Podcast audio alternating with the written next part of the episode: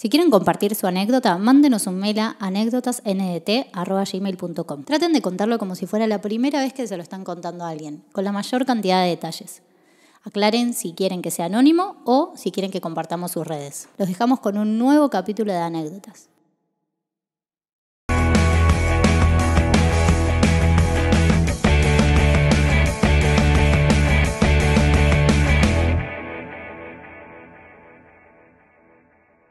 Cristian, acá estamos. Un nuevo capítulo de anécdotas. ¿Qué me querés contar de esta? ¿Por qué la elegiste? Porque es romántica, graciosa y tiene un evento global.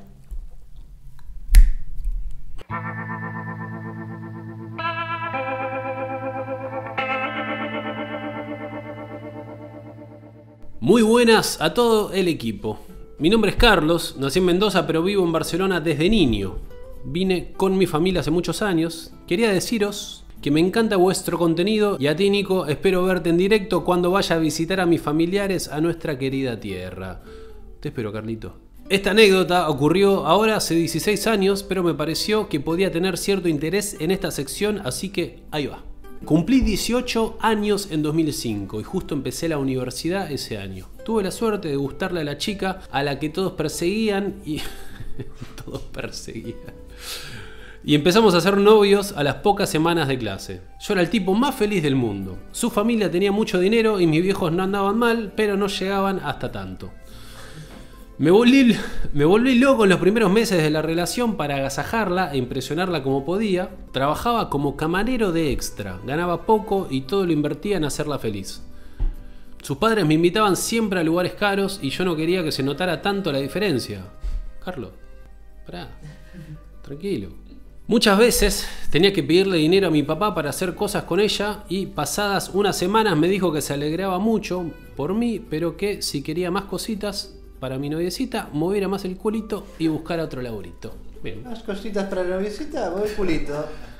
La cuestión es que ahorré todo lo que pude durante semanas para prepararle el mejor fin de semana romántico para celebrar el primer mes de noviazgo. Compré dos billetes para viajar a Roma, ida el sábado por la mañana, regreso el domingo también temprano porque era lo más barato. Y para disfrutar de esa noche gloriosa, Hotel 5 Estrellas en el centro histórico de la ciudad. La sorpresa la emocionó mucho, ella nunca había estado antes en Italia y también impresionó a sus padres que era un efecto secundario que también necesitaba lograr. Después de los billetes y el hotel recuerdo que me quedaban 150 euros para pasar el día que debían ser suficientes. Fua, 150 euros. ¿Cuánto es? Un montón de plata. La noche antes de viajar discutí fuerte con mi viejo porque no me quería prestar más dinero y recuerdo que me fui diciéndole que no necesitaba su ayuda y que nunca más le iba a pedir nada. Volamos una soleada mañana de sábado de abril hasta la ciudad eterna. Estábamos enamorados, paseamos por esa hermosa ciudad durante todo el día, maravillados de la historia de su gente. Recuerdo que ella estaba preciosa y yo lo más elegante que supe. Elegante que lo que. Elegant. Elegante. 420 para los perros. Caminamos de la mano, comimos helado, nos besamos en el coliseo, tiramos la monedita en la fontana juntos, todo era como un dulce sueño. Por la noche elegí una buena trattoria de la Piazza Venezia y degustamos la mejor pasta y el mejor vino a la luz de las velas. Es una película esto. Recuerdo que la cena me costó 120 euros, boludo. Y me quedaba justo para el taxi del día siguiente al aeropuerto de Fiumicino. Después de la cena decidimos volver temprano al hotel y pasé sin duda una de las mejores noches de mi vida. Por la mañana nos levantamos tarde con el tiempo justo para dejar el hotel y llegar a tiempo para el vuelo de regreso. Habíamos bebido mucho y dormido poco por lo que ni me acuerdo del trayecto en taxi. Pero de lo que no me voy a olvidar nunca fue cuando llegamos a la terminal, lo que me dijo la empleada de la aerolínea. Volo cancellato, il papa è morto. No. No. Boludo, me recuerdo. Juan Pablo II se acaba de morir. Este es Juan Pablo II. Para la pendejada, este es Juan Pablito. El aeropuerto era un caos. El espacio aéreo romano quedaba cerrado indefinidamente. La gran mayoría de dirigentes y jefes de Estado mundiales y personalidades de todas partes del planeta llegarían en las próximas horas a la ciudad. Justo ese día fue el chabón. Justo, boludo, excelente. Un día Y pasar además que el. Papa Juan Pablo se murió como 14 veces, boludo. Es verdad, esa semana se murió con crónica, se- tipo el primer día, tuvo una semana, ahora sí, ahora se murió. Qué hijo de puta. La seguridad obligaba al gobierno italiano a extremar las precauciones. Solo cuatro años después del 11 de septiembre, ningún avión civil sobrevolaría Roma durante los próximos días. Se esperaba la llegada por carretera y tren de millones de fieles católicos en las siguientes horas. El ejército y protección civil tomaron las calles. Yo tenía 6 euros en el bolsillo y no tenía tarjeta de crédito. A ella le pedí previamente que no llevara nada de dinero porque sus padres siempre pagaban todo y esa vez insistí en que yo me encargaría de los gastos. muy bueno. Ay, qué. Ay, Carlitos. El caso es que tuvimos que volver a la ciudad caminando y haciendo dedo. Pasamos todo el domingo vagabundeando, arrastrando las maletas por aquella atestada ciudad, a lo que cada vez llegaba más gente para el entierro. Recuerdo haber leído que solo de Polonia había viajado medio millón de personas, pero llegaba gente de todas partes de Europa, feligreses, mochileros, decenas de miles de grupos de juventudes cristianas. No había espacio en las plazas ni en las calles. Por el luto nacional cerraron todos los negocios.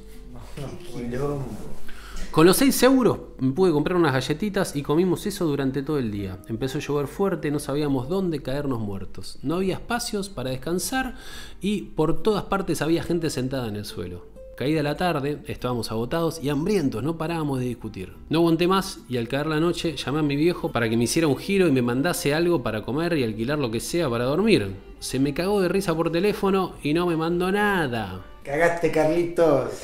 Yo te dije que muevas el culito, Carlitos. Te cagaron. Ahora te lo metes en el culo, Carlitos. Pobre Carlito, me lo imagino ahí.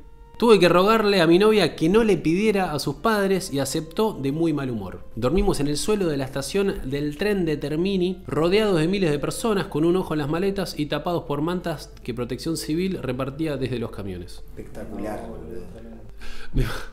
La novia multimillonaria anda diciendo, boludo, ¿qué estoy viviendo? O sea, Además, si no pasa eso, no se le caía la fachada en ningún momento. claro. Eh, tú súper antagónico todo el viaje. Il papá è morto. No podés viajar, nene, no podés. Te tienes que quedar acá, dormís en la estación. Eh, aparte dormís y toda la noche. en tu Aparte, esa un- frase. un italiano- Papá muerto. El papá muerto. No se podía ir a los baños porque estaban colapsados, teníamos frío y hambre y hasta la mañana siguiente el ejército no empezó a repartir comida cuando los supermercados y restaurantes se quedaron sin nada. Nos subimos a un tren de proximidad sin billetes y fuimos y volvimos a destinos cercanos para poder dormir sobre un asiento cómodo hasta que nos echaron. Unos chicos alemanes nos debieron ver muy mal porque nos dieron comida y algo de dinero. Millones de personas asistieron al entierro. Las colas llegaban a kilómetros de distancia del Vaticano, todos rezando y cantando y entre ellos nosotros, agnósticos, sucios y agotados. La segunda noche fue todavía más dura porque en la estación el olor ya era fuerte y todos los refugios de la ciudad estaban igual. Ella casi ni me hablaba.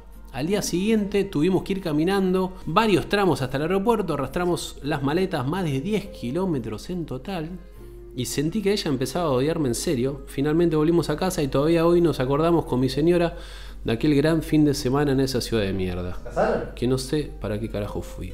Se casaron, Carlito. Excelente. ¿Con ella? ¿Lo Se cas- y parece que sí. Bueno, qué bueno que se te cayó la fachada, Carlito, pero tu señora dijo, ¿sabes qué, Carlitos? Te amo igual. Qué aprendizaje, Carlitos. A menos que su señora sea otra y se ríen de eso. Claro. Claro, no, no queda ahí muy claro. Carlitos, bueno. si estás ahí, comentá en el- abajo en, el co- en los comentarios y decís si es tu señora, es la, Actual. la- es la, es la de la anécdota o es una o es otra. Yo creo que es la.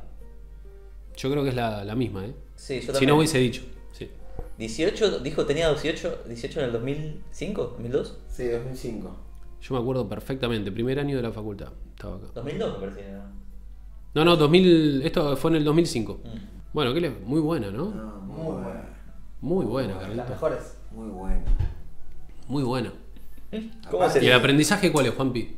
Carlitos. ¿Cuál es la moraleja? Que, eh, que no hay que impresionar con plata, Carlitos. Él hacía todo para impresionar con plata.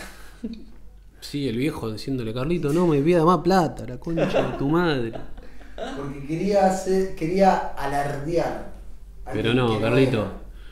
Quería ser alguien que no era. Esa es la Y moralidad. el Papa se lo hizo saber. Eh, Pero bueno, gracias Carlitos, gracias, espero que, que estés bien allá en Barcelona. Eh, te mandamos un saludo acá con todo el equipo de anécdotas. Que quién es el equipo. Está Juanpi ahí, con una barba que sigue creciendo. Y Carlito, antes de viajar la próxima, averiguá el estado de salud del Papa. de Fran- del Papa Francisco. Antes Fíjate. Claro.